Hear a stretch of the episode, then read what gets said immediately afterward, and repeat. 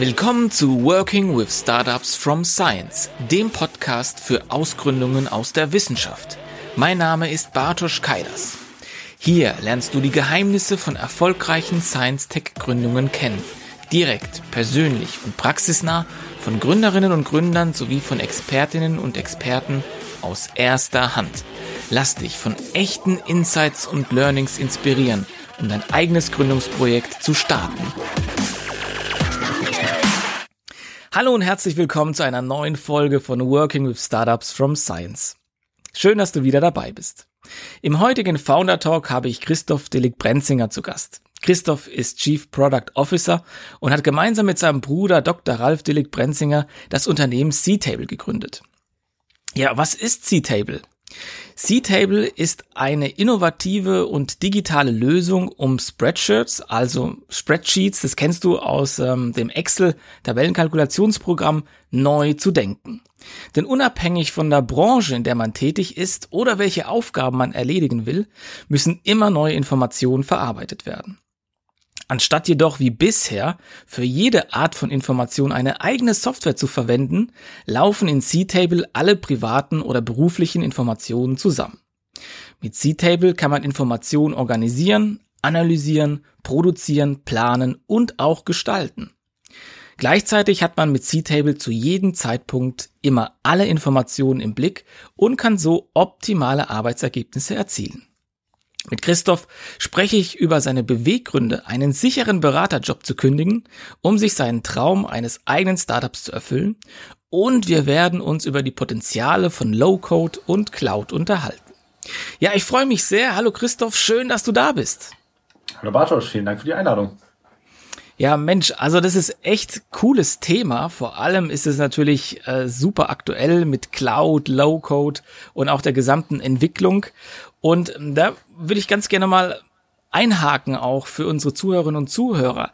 Vielleicht kannst du uns ein Bild geben und auch ein Beispiel. Was kann man sich jetzt unter, unter äh, C-Table vorstellen? Sehr gerne. Also im Endeffekt, ich denke, jeder von uns kennt Excel als äh, Lösung, die man einfach auf dem Desktop hat und viele haben sicher vielleicht auch schon mal mit Google Sheets gearbeitet. Dementsprechend, jeder kennt so dieses Phänomen, man macht es auf, man arbeitet mit Zahlen, Texten und irgendwie Formeln. Ähm, aber ganz häufig kommt man ja mit Excel irgendwie an die Grenzen der Fähigkeiten dieser Software. Zum Beispiel, wenn man irgendwelche Projekte planen möchte oder irgendwelche einfach mehr als nur so ein paar Zahlen und Texte erfassen will.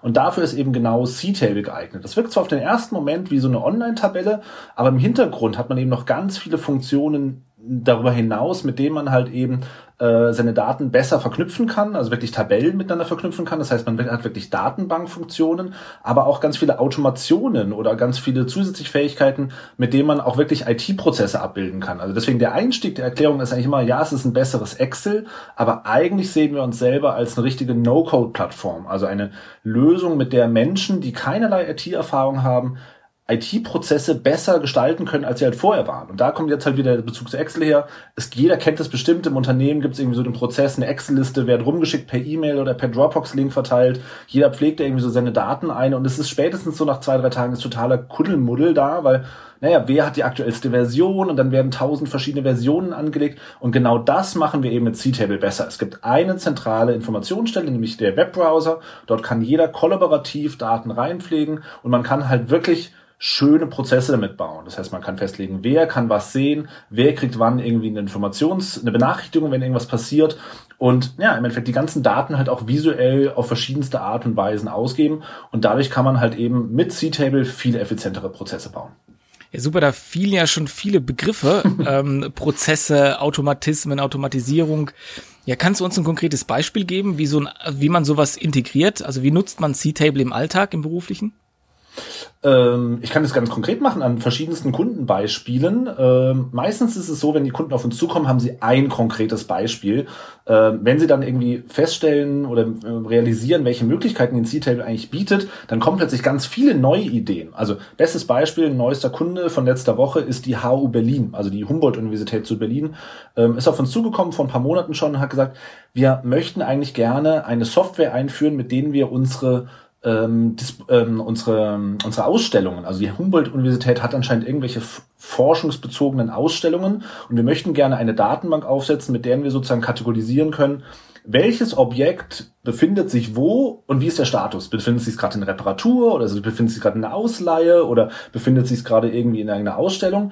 Und da gab es zwar irgendwelche Speziallösungen, aber die waren entweder unglaublich teuer oder halt zu unflexibel, weil sie haben gesagt, diese Speziallösungen können zum Beispiel nicht erfassen, bei welcher Temperatur ein Objekt gelagert werden muss. Und da kommt halt eben wieder der Vorteil von C-Table zu tragen.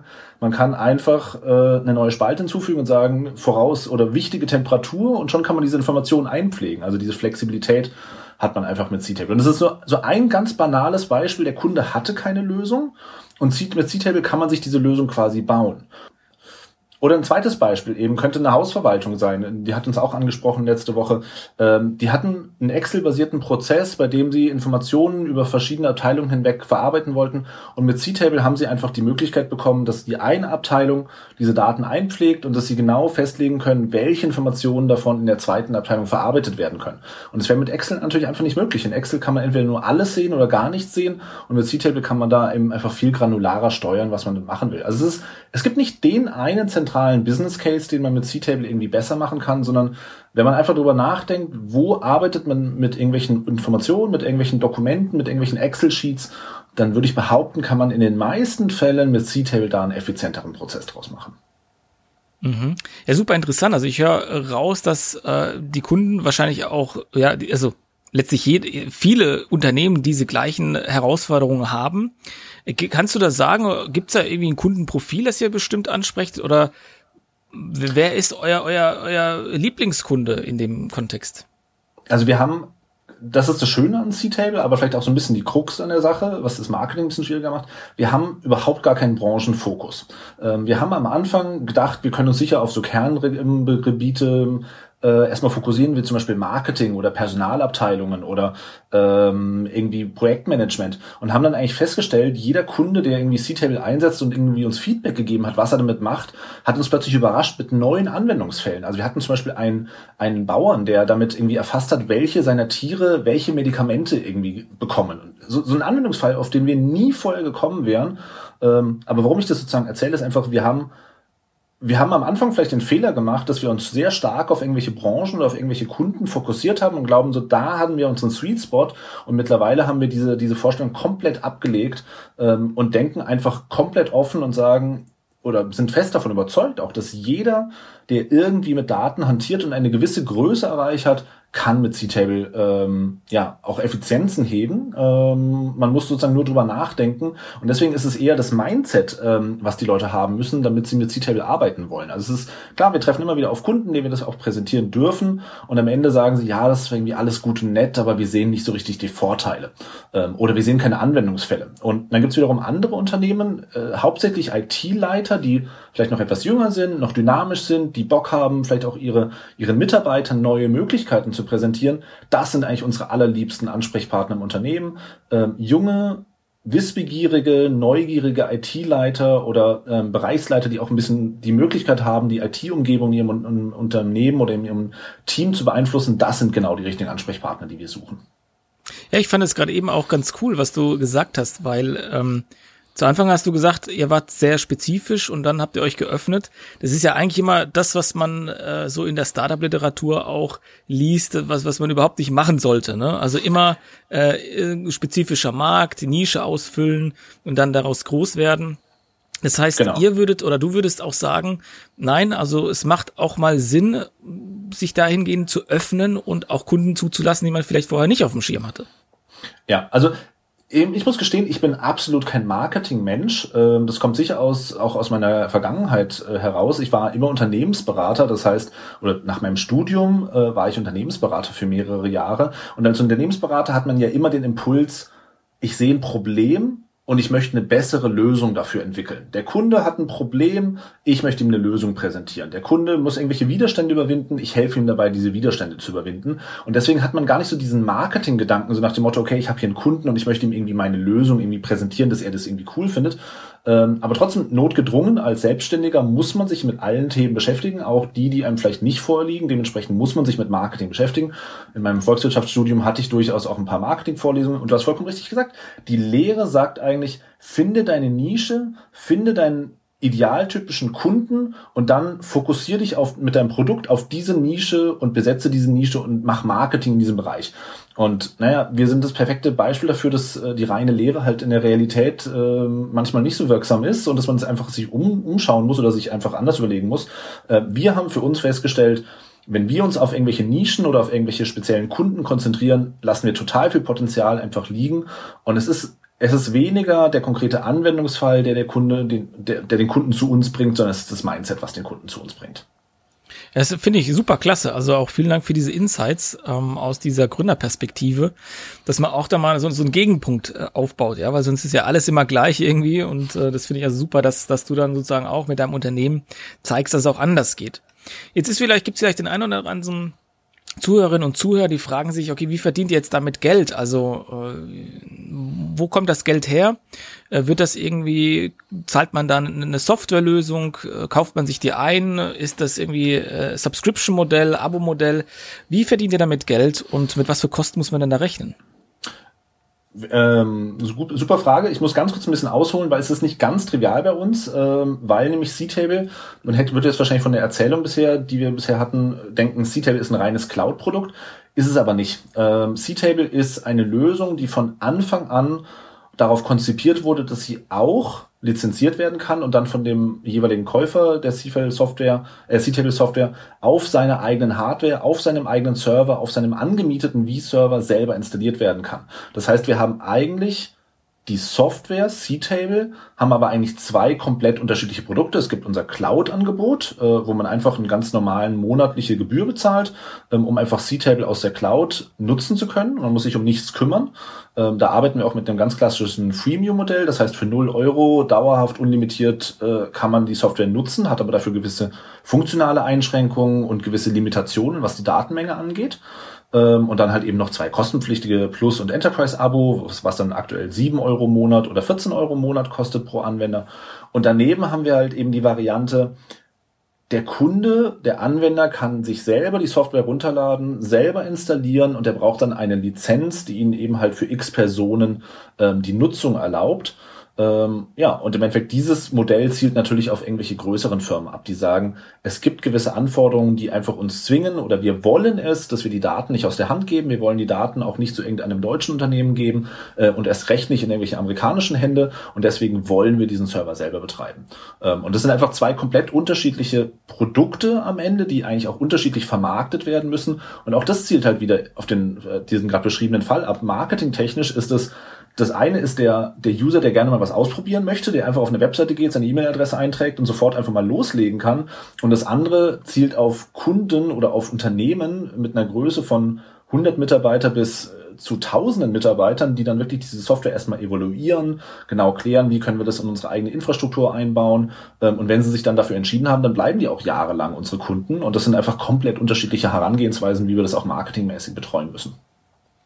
Ja, vielleicht auch jetzt äh, klingelt's bei dem einen oder anderen, wenn er jetzt hört, selbst installieren auf Server und dergleichen. Ihr habt ja auch eine sehr enge Verbindung zu C-File und das ist ja also auch im wissenschaftlichen Bereich oder bei vielen Wissenschaftlerinnen und Wissenschaftlern auch bekannt. Ja, das C-File, ähm, die, die, die, ja, die Cloud äh, für, für die eigenen Strukturen. Wie hängt ihr damit zusammen? Genau, also im Endeffekt für viele Wissenschaftler oder Leute aus dem Hochschulbereich wird CFI ein Begriff sein. Viele deutsche Hochschulen nutzen CFI als zentrale Datenspeicher- und Sync-and-Share-Lösung. Ähm, insbesondere die eben genannte HU Berlin oder die ähm, Johannes Gutenberg Universität in Mainz, ähm, aber auch noch zig andere in Deutschland nutzen eben CFI. Und Frage, wie hängen wir damit zusammen? Also im Endeffekt für C-File ist meine, also es gibt zwei Firmen, bei denen ich Geschäftsführer bin, ähm, zusammen mit meinem Bruder. Das ist einmal die Datamate GmbH und eben die C-Table GmbH. Und die Datamate GmbH ist der zentrale Support- und Vertriebspartner weltweit für die Software C-File außerhalb von China. Warum jetzt außerhalb von China? C-File und C-Table wird in China entwickelt von der C-File Limited und für die eine Software sind wir eben nur der Support- und Vertriebspartner weltweit und für die C-Table GmbH, da haben wir wirklich ein Joint Venture mit unseren chinesischen Partnern ähm, gegründet und vertreiben gemeinschaftlich diese Software weltweit. Ja, super. Also das, äh, äh, glaube ich, äh, hört man raus, da ist schon Expertise mit reingeflossen. Und äh, so bisschen will ich natürlich jetzt auch auf die Beweggründe und die, die Ursprünge dann nochmal zurück. Äh, du hast ja jetzt, äh, warst ja als Unternehmensberater unterwegs Wie war das dann für dich, der Entscheidungspunkt zu sagen, ich steige da jetzt aus? Was war deine Motivation aus diesem ja, Umfeld, ja, gute Verdienstmöglichkeiten, rauszugehen in die Unsicherheit? Also ich würde behaupten, dass bei mir der Wunsch, sich selbstständig zu machen, schon immer vorhanden gewesen ist. Im Endeffekt, ich komme aus einem Unternehmerhaushalt. Ich glaube, da, da nimmt man sozusagen mit der Muttermilch schon so ein bisschen diesen, dieses Gefühl oder vielleicht auch so die Vor- und Nachteile durchaus schon als Kind war. Ähm, aber für mich war eigentlich vollkommen klar, ich will irgendwann meine eigene Firma haben, ich will irgendwann selber mich versuchen ähm, an, an dieser Herausforderung. Und das Thema Unternehmensberater nach meinem Studium war für mich ne, ich wollte erstmal Erfahrung sammeln und ich bin durchaus der Meinung, dass es Sinn machen kann, erstmal die große, weite Welt zu sehen, auch viele Kunden zu sehen oder viele Unternehmen zu sehen, bevor man sich selbstständig macht. Ähm, aber es hängt natürlich auch total vom Zeitpunkt ab. Und bei mir war es einfach, ich bin war gerade zu dem Zeitpunkt zweite Mal Vater geworden. Äh, meine Frau hat quasi mir gesagt, sie findet das nicht mehr so richtig cool, wenn ich irgendwie von Montag bis Freitag irgendwie bei irgendwelchen Kunden in Europa irgendwie ähm, arbeite und irgendwie sie mit zwei Kindern alleine zu Hause lasse.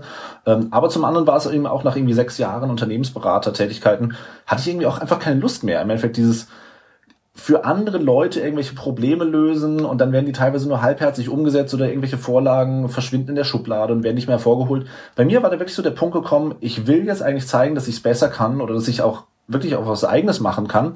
Und interessanterweise kam genau zu dem Zeitpunkt mein Bruder auf mich zu, auch eben Unternehmensberater, hatte schon zwei Jahre länger in der Unternehmensberatung gearbeitet und hat gesagt, hey, ich möchte mich nochmal komplett neu orientieren, wollen wir nicht zusammen was machen. Und ähm, das war wirklich, also vielleicht hätte ich ein halbes Jahr später oder ein halbes Jahr, ein Jahr später oder sowas die Reißleine bei mir gezogen, aber es war wirklich so, er kam mit dem Vorschlag um die Ecke, ich war mit dem Gedanken sowieso schon schwanger gegangen und dann haben wir innerhalb von wenigen Monaten entschieden, okay, wir kündigen unsere, unsere Beratertätigkeiten und wir machen uns selbstständig. Ähm, das war im Jahre 2014 und also unsere Entwicklung war definitiv nicht geradlinig, ähm, aber den Schritt in die Selbstständigkeit habe ich nie bereut. Mhm. Und ähm, also ich kann mir vorstellen, dass viele ja in einer ähnlichen Situation sind, äh, dass sie sagen, okay, ich bin jetzt irgendwo angestellt und vielleicht auch unzufrieden und möchte was ändern. Ähm, mhm. Welchen Tipp würdest du diesen Leuten geben? Wie sollten sie vorgehen? Sollten sie sich mal da langsam rantasten? Wie habt ihr das gemacht? Habt ihr, hattet ihr Markteinsicht und wart euch sicher bei dem, was ihr anbieten möchtet? Oder habt ihr schon, schon irgendwie Side-Hustle-mäßig Produkte schon irgendwie ausprobiert, angeboten? Wie war das bei euch? Also, wie kriegt man diese Entscheidung natürlich auch umgesetzt, auszusteigen? Ja, also das, was ich jetzt natürlich erzähle, ist natürlich absolut nur meine persönliche ähm, Erfahrung, aber ich bin der Meinung, es kommt eigentlich am Ende auf drei auf drei Dinge an. Und das erste ist, man muss seine eigene Motivation klären, man muss die Finanzierung klären und man muss das Produkt festlegen, äh, was man bewerben will oder mit dem man arbeiten will. Ähm, und ich würde gerne kurz erklären, warum sozusagen diese drei Komponenten oder was ich eigentlich damit meine, äh, dann wird es vielleicht ein bisschen klarer. Also mit Motivation meine ich, man muss wirklich wollen, sich selbstständig zu machen und davon überzeugt sein, dass man das machen will, weil das Problem wird, äh, und wenn man das, weil wenn man das nicht hat und man irgendwie vielleicht weiß vom Typus her, irgendwie, wenn irgendwie die ersten Widerstände kommen, dass man dann gerne auch mal irgendwie sagt, okay, ich mach's vielleicht doch nicht oder vielleicht habe ich es mich doch übernommen oder sowas. Man muss wirklich es wollen und man muss sich auch meiner Meinung nach irgendwie eine Umgebung schaffen, die einen auch bestärkt, sei es irgendwie durch einen Partner, mit dem man zusammen gründet, der ihn auch immer wieder vielleicht pusht und sagt, hey komm, wir haben jetzt vielleicht einen Rückschlag oder es läuft nicht so, wie es soll, aber wir ziehen es jetzt durch. Oder auch eine Familie, die ihn unterstützt. Also im Endeffekt die Motivation, die eigene oder das Umfeld muss geklärt sein, ähm, weil es einfach am Anfang jeder Selbstständigkeit ist es erstmal schwierig und ähm, durch dieses Tal der Tränen, würde ich sagen, muss man halt durch, außer man hat wirklich die, die Jahrhundertidee, die einfach vom ersten Tag an zündet. Ähm, aber wenn man sich normalerweise selbstständig macht, hat man weder ein fertiges Produkt, noch hat man Kunden und man muss einfach erstmal so einen gewissen gewisses äh, Anfanginvestment an Motivation einfach mitbringen und das muss einfach funktionieren. Und da darf man nicht die, die Angst haben müssen oder muss man eigentlich, man muss sich sicher sein, dass das funktioniert. Und das zweite ist eben das Thema Finanzierung. Also man muss wissen, wie lange halte ich durch, wie lange kann ich investieren, um mein Produkt sozusagen zum Erfolg zu führen oder zumindest zu, und man muss sich auch klare Ziele setzen. Was möchte ich bis dahin erreicht haben? Ähm, und das war zum Beispiel bei meinem Bruder und mir auch vollkommen klar. Wir haben, wir wollten von Anfang an nicht fremdfinanziert unterwegs sein, sondern wir wollten mit eigenem Geld spielen. Ähm, wir hatten ja beide mehrere Jahre als Unternehmensberater gearbeitet, deswegen hatten wir so einen kleinen eigenen Grundstock. Und für uns war klar, wir müssen mit diesem Grundstock es schaffen, eigene Einnahmen zu produzieren. Jetzt nicht, dass wir uns ein mega Gehalt auszahlen können, so wie als Unternehmensberater, aber zumindest unsere eigenen Kosten erstmal decken. Und das war Ziel Nummer eins. Also sozusagen deswegen Motivation, dass man es durchhalten kann. Die Finanzierung muss man irgendwie für sich klären. Und das dritte ist eben, äh, man muss irgendwie wissen, was, was will man eigentlich vertreiben. Und das war zum Beispiel bei uns ähm, ich würde mal sagen, das am schwächsten ausgeprägte. Mein Bruder kam nicht auf mich zu und hat gesagt, ich habe die mega Idee, sondern er hatte eigentlich einen Blumenstrauß aus drei, vier Ideen und hat gesagt, das könnte ich mir vorstellen, können wir machen. Und dann haben wir eigentlich überlegt, was machen wir. Aber natürlich ist auch wichtig, wenn man sich selbstständig macht, sollte man auch ein Produkt haben, was funktioniert. Und ähm, ja, deswegen sozusagen diese drei Komponenten sind aus meiner Sicht total wichtig, müssen geklärt werden, bevor man sich selbstständig macht. Aber wenn man diese drei Komponenten zusammenbringt, ähm, kann eigentlich nicht richtig viel schiefgehen. Mhm. Aber also habt ihr das dann also so geplant oder weil bisher hört sich das so ein bisschen an, ja, die Grundmotivation, diese drei äh, Themen waren geklärt und ihr seid da einfach losgelaufen. Genau. Äh, oder oder war das dann also war das wirklich strategisch von euch überlegt äh, die die Ausgründung? Nein, also ähm, wir, wir sind gestartet, also jetzt vielleicht ganz kurz zur Historie. Man hat ja schon, ich habe schon berichtet, es gibt sozusagen zwei Firmen, nämlich die DataMate GmbH und die C-Table GmbH. Davor gab es noch eine dritte Firma, die wir ursprünglich 2014 gegründet haben. Das war die Ionas, ihr Online-Assistent. Das war die Idee, dass wir gesagt haben, wir möchten Menschen äh, mit ihren ganz alltäglichen Computerproblemen helfen, und zwar per Telefon und Fernwartung und auf eine ganz angenehme menschliche Art. Das heißt, wir wollten die Sprache der Menschen sprechen, wir wollten die Probleme schnell und effizient lösen und trotzdem 365 Tagen im Jahr erreichbar sein. Und das war so unser Grundanspruch. Und diese Firma hat, ich würde mal sagen, also klar, bis 2018 wurde sie dann umfirmiert in die DataMate GmbH. Ähm, aber wir haben ungefähr ein Jahr lang diesen, diese Geschäftsidee verfolgt, um dann eigentlich festzustellen, okay, sie funktioniert nicht so richtig. Wir müssen, wir müssen was anderes machen. Ähm, und dann kam es eben durch einen glücklichen Zufall, kamen wir erst in Kontakt mit der Software C-File und dann eben über unsere Partner äh, zur Software C-Table. Und mittlerweile haben wir uns ganz klar als Unternehmen ähm, darauf spezialisiert, drei Softwarelösungen zu, ähm, zu, also quasi weltweit zu vertreiben, nämlich C-File, C-Table und 3.6 äh, ist aber relevant, diese dritte Software. Und also im Endeffekt, deswegen habe ich am Anfang gesagt, wir haben keinen stringenten Weg gehabt, dass wir quasi gesagt haben, wir möchten das Amazon der Zukunft bauen und hatten eine konkrete Lösung und haben einfach stringent darauf hingearbeitet, sondern es war wirklich, wir haben uns selbstständig gemacht. Klar, mit dem, uns in unserem Businessplan stand drin, dass wir im dritten Jahr Umsatzmillionäre sein wollten.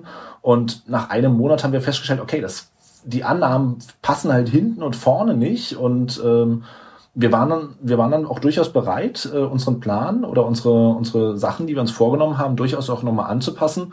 Ähm, aber trotzdem haben wir eben unsere Finanzierungsziele und unsere Motivation, die waren natürlich vorher geklärt. Also wir, wir wussten ganz genau, wir können so und so lange durchhalten, mit so und so viel Ausgaben können wir umgehen und es müssen aber dann irgendwann halt Einnahmen kommen. Und das haben wir auch hingekriegt. Mhm. Jetzt ähm, kann ich mir vorstellen, dass der eine oder andere sich fragt, okay, cool, aber wie ist das so mit seinem eigenen Bruder zu gründen, ja? Vor allem dann so bei, bei, bei Familienfesten, ja, verschwimmt dann privat und geschäftlich dann irgendwie zusammen. Wie ist das denn? Wie habt ihr das geregelt? Also auch da wieder natürlich persönliche Erfahrung. Ähm, ich finde, ich finde, es funktioniert mega gut mit der eigenen Familie zu gründen, mit dem eigenen Bruder. Der größte Vorteil ist, ich weiß ganz genau, was ich von ihm zu erwarten habe. Im Endeffekt, ich bin mit ihm aufgewachsen. Äh, wir hatten als Kinder schon sicher unsere heftigsten Streitigkeiten, Diskussionen, aber auch tolle Momente. Äh, wir kennen einander sehr gut, deswegen wissen wir genau, was wir voneinander zu erwarten haben. Und ich glaube, der zweite wichtige Punkt, warum das bei uns so gut funktioniert, ist, dass wir eine klare Aufgabenteilung haben. Mein Bruder ist der Zahlenmensch, der sich um das Thema Finanzen, Strategie, Abrechnung, äh, Vertrieb kümmert und ich bin ganz klar der Techniker bei uns. Das heißt, ähm, wir diskutieren zwar fast jedes Thema irgendwie gemeinsam irgendwie durch, wenn es aber an die Entscheidung geht, hinterfragt eigentlich nie der eine den anderen, wenn es eben nicht sein Spezialgebiet ist. Also wenn mein Bruder kommt und sagt irgendwie, das ist mein, das ist die strategische Richtung, in die wir in die nächsten zwei, drei Jahre loslaufen, dann würde ich, kann ich zwar meinen, meinen Senf dazugeben und diskutiere mit ihm da auch hart, aber am Ende trifft hauptsächlich eher die Entscheidung. Und andersrum, wenn es um irgendwelche technischen Entscheidungen geht, äh, kann er auch auf Augenhöhe mit mir diskutieren, aber am Ende habe ich die zentrale Entscheidung an dieser Stelle. Und deswegen kommen wir uns an dieser Stelle eigentlich auch nie so richtig ins Gehege. Ich glaube, es wär, würde viel problematischer sein ähm, oder viel mehr Reibungspunkte geben, wenn wir ähnliche Interessen, ähnliche Ausbildungen und dementsprechend auch die ähnlichen Themen besetzen würden. Aber so ergänzen wir uns einfach sehr gut und deswegen funktioniert das auch wirklich äh, ausgezeichnet bei uns beiden. War das von Anfang an klar? Also hat sich das natürlich ergeben oder habt ihr auch darüber kommuniziert? Nee, ehrlich gesagt, das hat sich äh, natürlich so ergeben. Also wir sind beide, ähm, haben eine wirtschaftliche Ausbildung. Mein Bruder hat Betriebswirtschaftslehre studiert, ich habe Volkswirtschaftslehre studiert. Ähm, Im Endeffekt, dass ich einen stärkeren technischen Fokus, Fokus habe, das war schon vornherein klar. Ähm, aber es ist jetzt nicht so, dass ich der Informatiker bin und er der, äh, der Volkswirt oder der Betriebswirt und deswegen wir von Anfang an wussten, dass diese Trennung so ist, sondern die hat sich einfach ergeben. Aber ich glaube, das ist ja auch ganz normal. Im Team muss sich jeder in seine Rolle oder werden sozusagen die Rollen verteilt. Ähm, und am Anfang haben wir irgendwie, jeder hat alles gemacht und dann relativ schnell hat sich einfach rauskristallisiert, wer was macht. Ähm, und das funktioniert einfach sehr gut.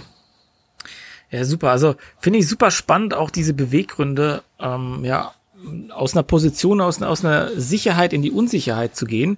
Also ja. wirklich auch großen Respekt davor, weil das ist ja meistens immer auch, was man, was man so mitbekommt und sieht. Das sind ja die, die, die Hürden, ja, die dann ähm, den Unterschied ausmachen, ob es jemand macht oder nur denkt oder möchte, ob es ein Wunsch ist oder wirklich eine Handlung. Ähm, das ist immer wieder diesen Schritt zu gehen. Ich glaube, da muss jeder für sich irgendwie da durchgehen durch dieses, ich weiß nicht, mhm. wie man das beschreiben könnte, aber durch diese Sorgen, Ängste und, und ja, durch, vielleicht kann man es eher mit so einer Komfortzone. Man durchbricht seine eigene Komfortzone, um dann was Neues zu erleben, um dann neue Lernerfahrungen zu sammeln.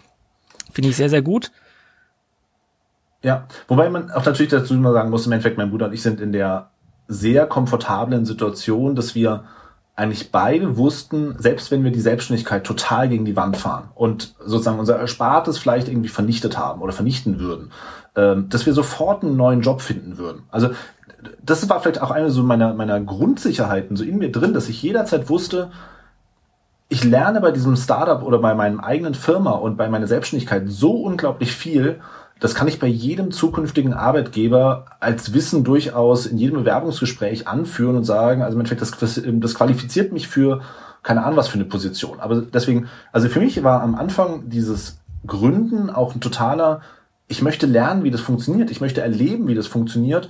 Und selbst wenn das halt überhaupt nicht hinhaut, hatte ich keinerlei Ängste, dass ich irgendwie halt auf der Straße lande, meine Frau mich verlässt oder ich irgendwie am Abend mir nichts mehr zu essen kaufen kann. Diese Angst bestand nie und das ist natürlich eine totale Komfortsituation. Ich bin mir sicher, es gibt viele Menschen, ähm, die gründen, nehmen ihr letztes Geld, ihr letztes Erspartes in die Hand und wissen ganz genau, wenn das Ding halt nicht fliegt, dann stehe ich vor dem wirtschaftlichen Ruin und dann würde man wahrscheinlich natürlich ganz anders hand, äh, handeln. Im Endeffekt, wir waren immer in der glücklichen Situation, dass wir genau wussten, wir fallen nicht sehr tief, wenn wir fallen. Ähm, und das war eben auch mit ein Grund, warum wir keinerlei Fremdkapital aufnehmen wollten. Wir hatten durchaus Gespräche geführt mit der einen oder anderen Bank oder auch mit der einen äh, Landesstrukturbank und im Endeffekt am Ende hat es einfach nicht gepasst. Da gibt es auch eine sehr spannende Story zu. Aber im Endeffekt, wir, wir haben es nicht gebraucht und wir sind auch bisher sehr gut damit gefahren, aber halt eben, weil wir dieses Komfortkissen hatten, äh, dass wir nicht weich, dass wir ziemlich weich fallen konnten. Mhm.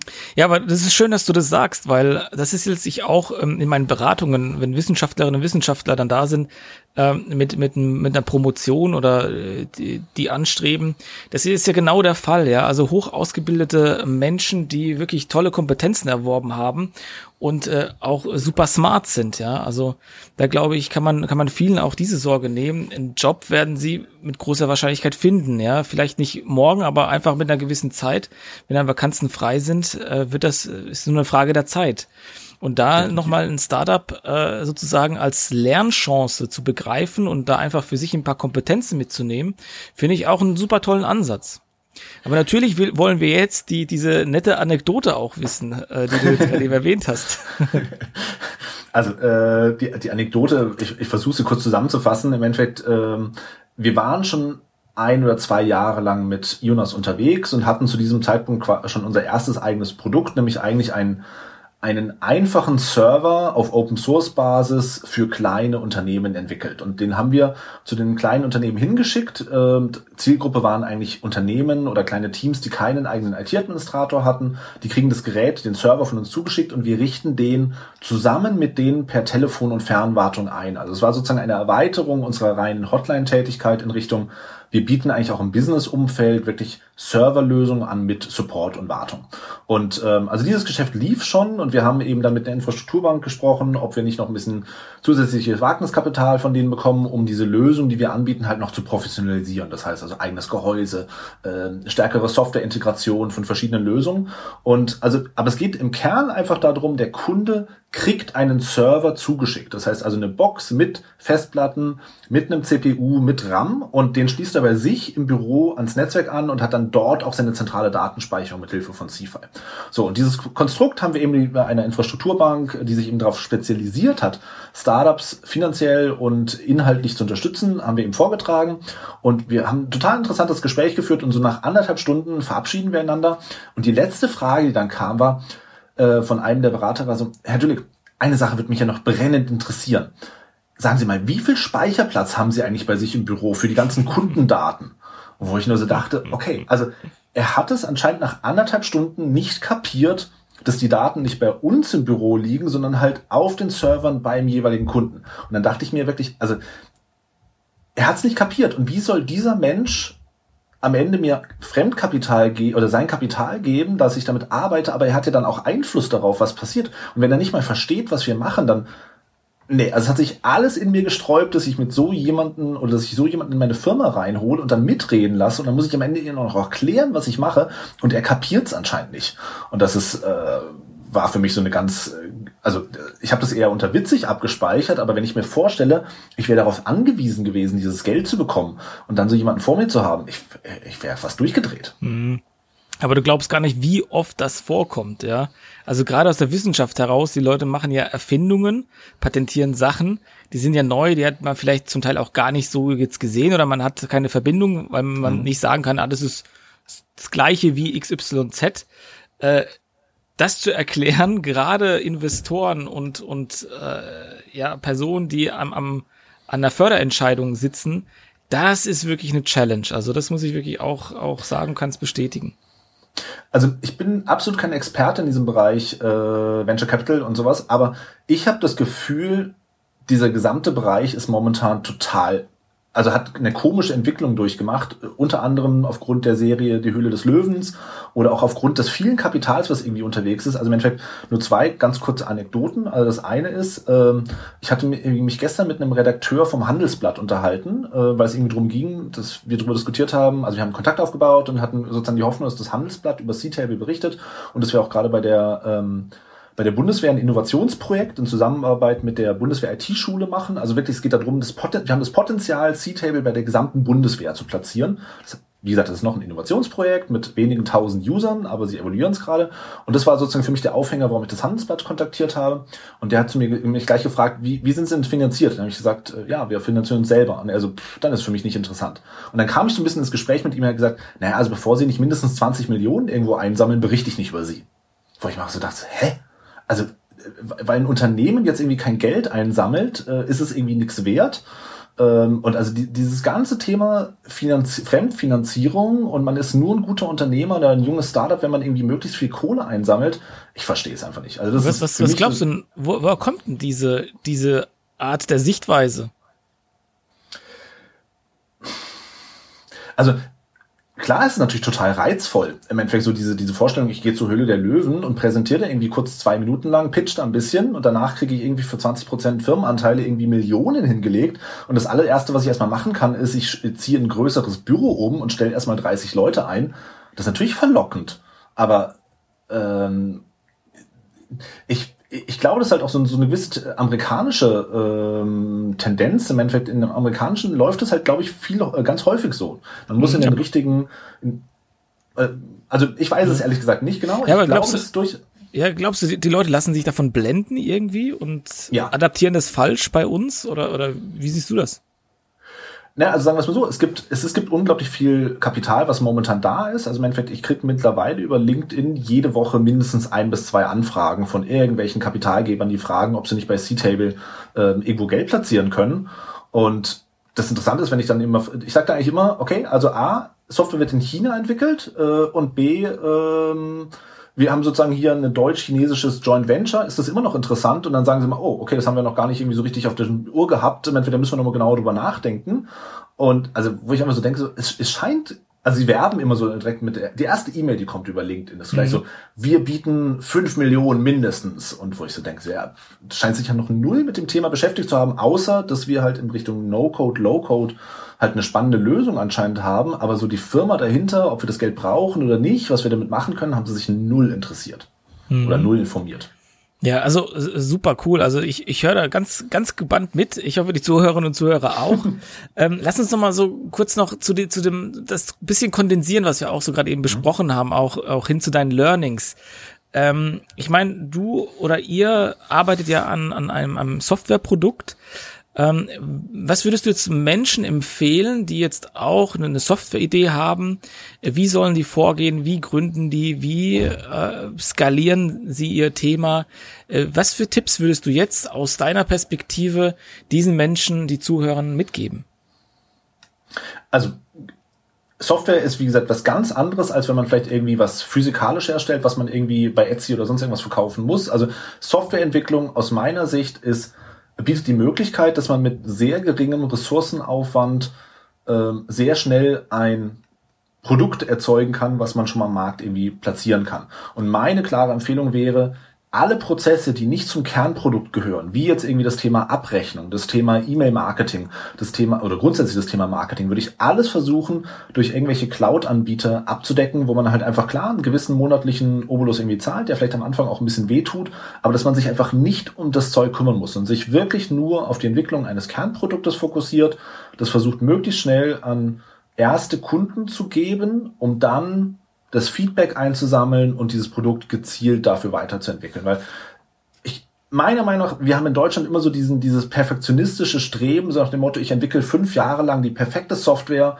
und dann bringe ich sie auf den Markt und dann wird sie explodieren. Und das glaube ich nicht. Ähm, ich bin fest davon überzeugt, in diesen fünf Jahren hat die Erde sich weitergedreht und es sind andere Wettbewerber auf den Markt getreten oder der, der Markt ist nicht mehr so existent äh, oder was auch immer es passiert. Deswegen, ich bin der festen Überzeugung, wenn man eine Software entwickelt, muss man versuchen, sie möglichst schnell auch vielleicht nur unter dem Label Beta-Version oder Test-Version oder was auch immer irgendwie an den, an den, auf den Markt zu bringen, irgendwie zu den ersten Kunden zu kommen, dann auf das Feedback zu hören und eben alle anderen Seitentätigkeiten möglichst einfach wegzuschieben und einfach sich nicht drum kümmern, kümmern zu müssen.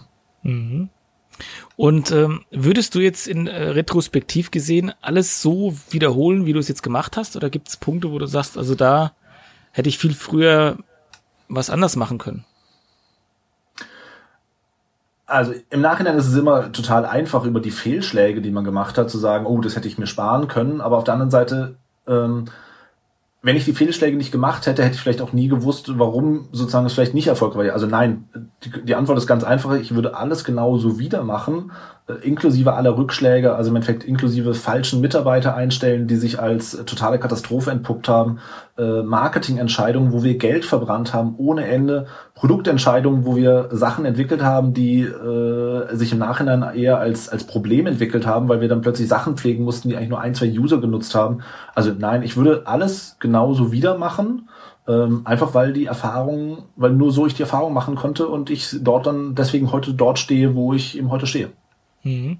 Vielleicht noch auch, um den, um, um einen Referenzpunkt zum Anfang äh, zu bringen und dann äh, jetzt noch von, zu deinem Learning. Äh, wie gestaltet ihr oder habt ihr eure Go-to-Market-Strategie gestaltet, ohne jetzt eine spezifische Zielgruppe zu haben? Also jetzt konkret auf C-Table bezogen, richtig? Genau, richtig, ja. ja. Ähm, also der Punkt ist bei C-Table, da das einfach ein, ein sehr, also der im, im deutschen Raum oder im europäischen Raum ist das Thema No-Code, Low-Code noch total in den Anfängen. Äh, die wenigsten Unternehmen kümmern sich um dieses Thema oder haben dieses Thema auf dem Schirm. Ähm, und wir haben eigentlich keine klare Go-to-Market-Strategie gehabt, sondern wir haben gesagt, wir nehmen uns zwei Jahre Zeit, ähm, um dieses Produkt so auszuentwickeln, dass wir sagen, es ist für, es hatte seinen konkreten Nutzen für eben, damals haben wir gedacht, für die Zielgruppe ABC, mittlerweile würde wir sagen, eben für die gesamte Masse. Ähm, und auf der anderen Seite, innerhalb dieser zwei Jahre muss ich das Produkt selber tragen können. Also das heißt, das Team, was wir aufbauen, die Marketingausgaben, die wir haben, Infrastrukturausgaben, die müssen sich nach zwei Jahren selber tragen. Und so wie das aussieht, werden wir das dieses Jahr ähm, locker hinkriegen, dass wir unsere eigenen, Kosten einspielen. Ähm, und das war, ja, de facto unsere Go-to-Market-Strategie. Wir haben am Anfang gedacht, klare Zielgruppen, das haben wir irgendwann über Bord geworfen ähm, und haben versuchen einfach die, die Vorteile unserer Lösung ähm, hervorzuheben und auch das Thema No-Code, Low-Code überhaupt überhaupt erstmal auf die ja, überhaupt erstmal auf die Bildfläche zu heben. Im Endeffekt so langsam kommt es auch in Europa und wir wollen einfach als einer der relevanten Player dann auch einfach wahrgenommen werden. Ja, super. Also das ist schon die perfekte Überleitung auch zu dem letzten Abschnitt, nämlich wo wir uns ein bisschen um über die Zukunft unterhalten und auch über deinen oder euren Markt. Ähm, du hast schon erwähnt, Low-Code, No-Code. Was ist das eigentlich? Vielleicht kannst du dann uns noch mal ein bisschen abholen. Ja, also aus meiner Sicht, Low-Code, No-Code gibt es schon seit vielen Jahrzehnten. Äh, Im Endeffekt grundsätzlich den Ansatz, dass man einfach sagt, man möchte irgendwie ähm, Programmierung einfacher machen und auch für Nicht-Programmierer greifbar machen, gab es ja schon mit den ersten HTML-Editoren, irgendwie diesen You see is what you get-Editoren. So nach dem Motto, ich ziehe mir per Drag and Drop irgendwelche Elemente rein und plötzlich taucht eine Webseite auf, wofür ich halt früher HTML programmieren musste oder ja, HTML ist ja, musste. Ist ja WordPress ja schon, ist ja da im Prinzip genau. der, ja, genau. Genau, also das heißt also diese, diese grundsätzliche Idee, dass man Bausteine entwickelt, mit denen man durch sinnvolle Kombinationen effiziente oder einfach zu Ergebnissen kommt, das gibt es schon seit vielen, vielen Jahren. Aber das Thema, der Begriff, früher hieß es ja Zero Code, das war, glaube ich, 1998 oder sowas kam es zum ersten Mal auf. Und jetzt eben ähm, in den letzten zehn Jahren wurde halt eben der Begriff No Code, Low Code geprägt.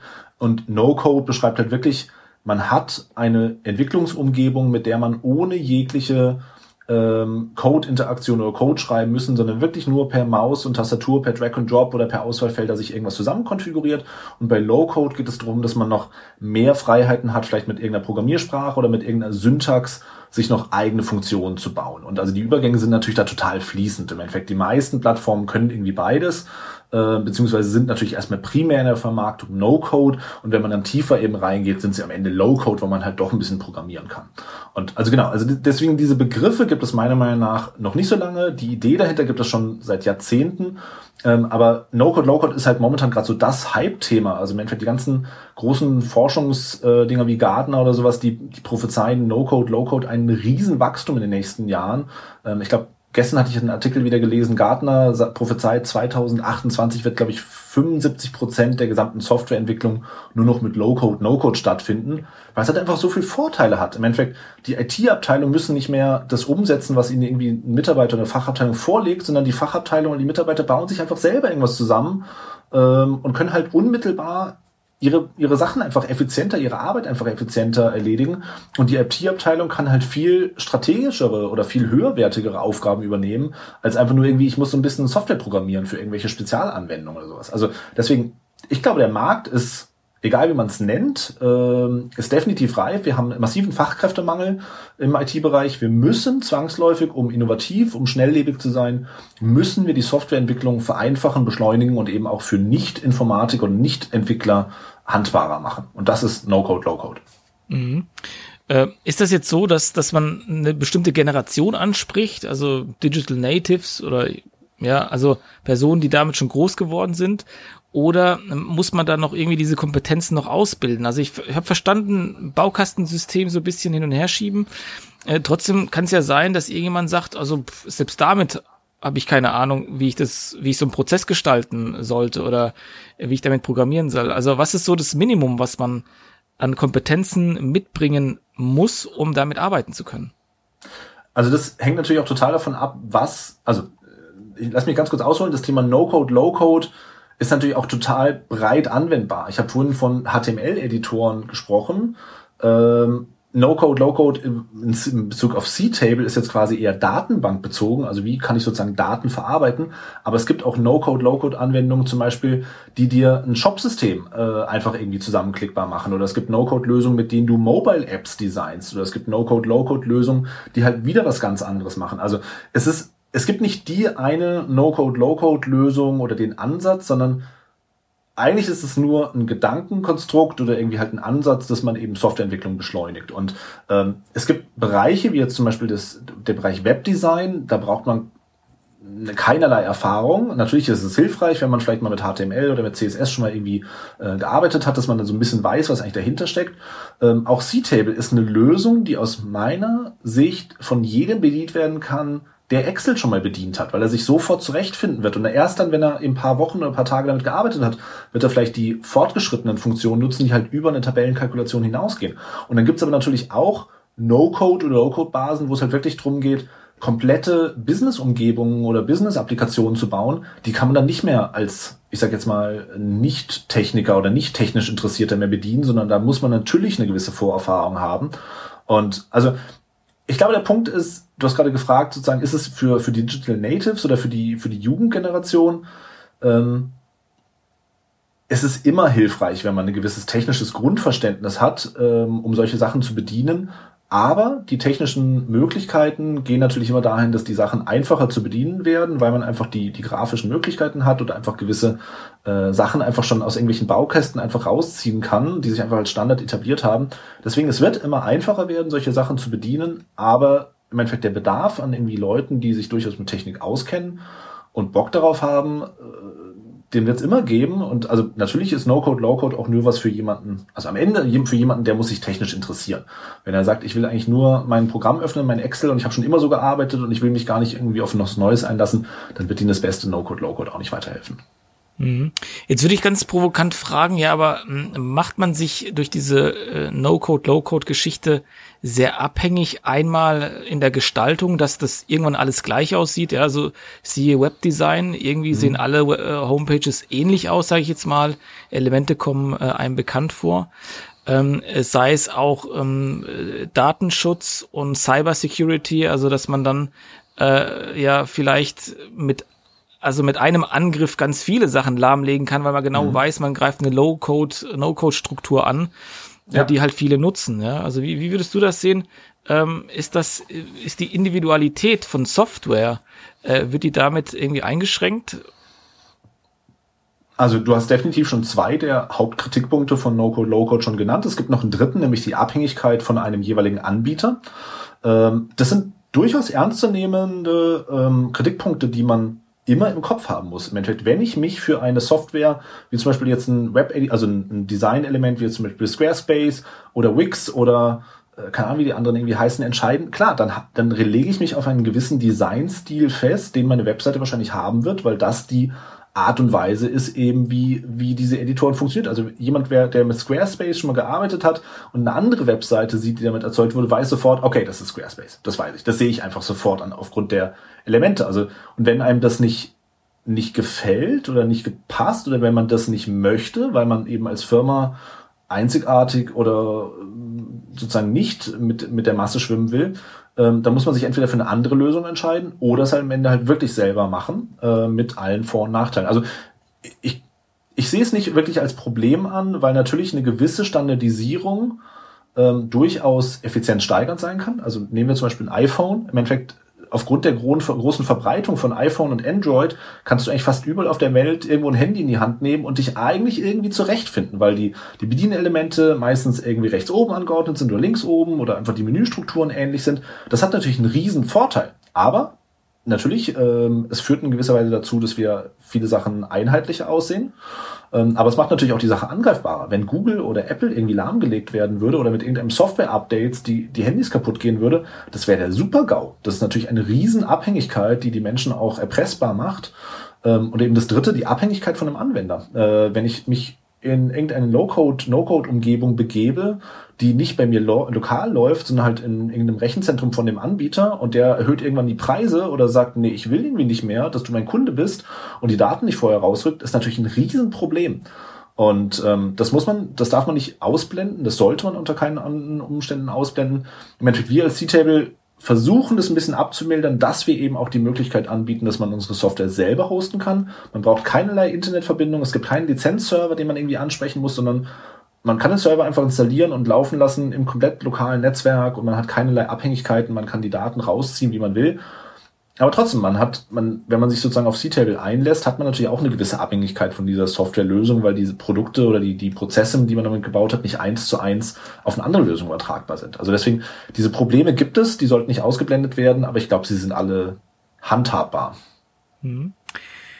Ja, ähm, wie sieht denn die Zukunft für euch und euer Unternehmen aus, beziehungsweise wo wollt ihr denn in zehn Jahren stehen? Also wir haben keinen Zehn-Jahresplan, das gebe ich offen zu. Ähm, klar haben wir eine Vision und die lautet nämlich, wir wollen der führende selbst gehostete No-Code-Anbieter weltweit werden. Ähm, wichtig ist eben, wir wollen der selbst gehostete äh, Anbieter werden, weil ich, also es gibt schon große Player, die werden wir wahrscheinlich in den nächsten fünf Jahren auch nicht aufholen können im Bereich No-Code, Low-Code.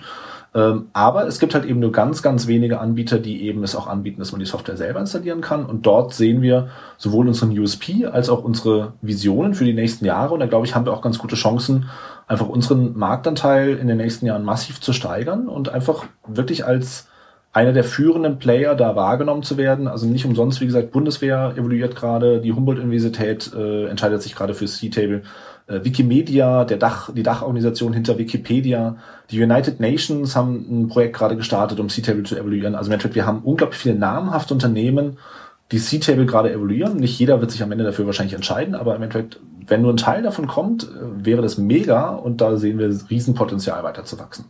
Ja, also super spannend. Ja, also auch dieses Self-Hosting-Thema, das ist natürlich äh, gerade, was wir jetzt durch Corona auch erlebt haben, auch die Frage, wo landen die Daten, äh, zeigt eigentlich nochmal, wie wichtig eigentlich Daten jetzt geworden sind in unserer Welt.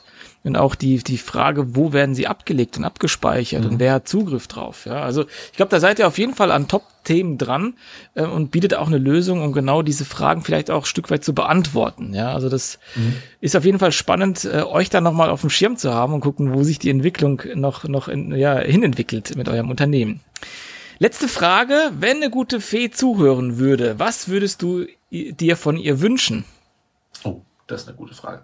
Ähm also persönlich würde ich mir für mich und meine Familie natürlich irgendwie gesundes und langes Leben wünschen, ähm, weil ich glaube, das ist einfach wirklich, also am Ende machen wir ja eigentlich alles nur, damit wir gesund, glücklich und lange leben.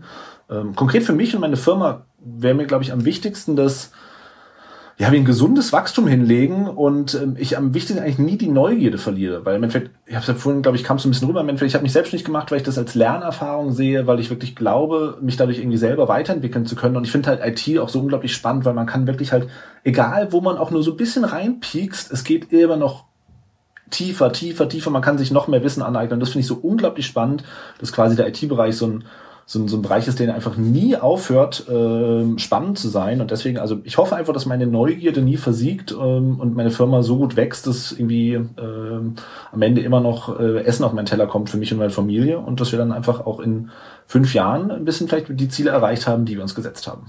Und das, ja. da würde natürlich eine gute Fee definitiv helfen dabei. Ja, super. Ja, vielleicht hört sie ja zu, wer weiß.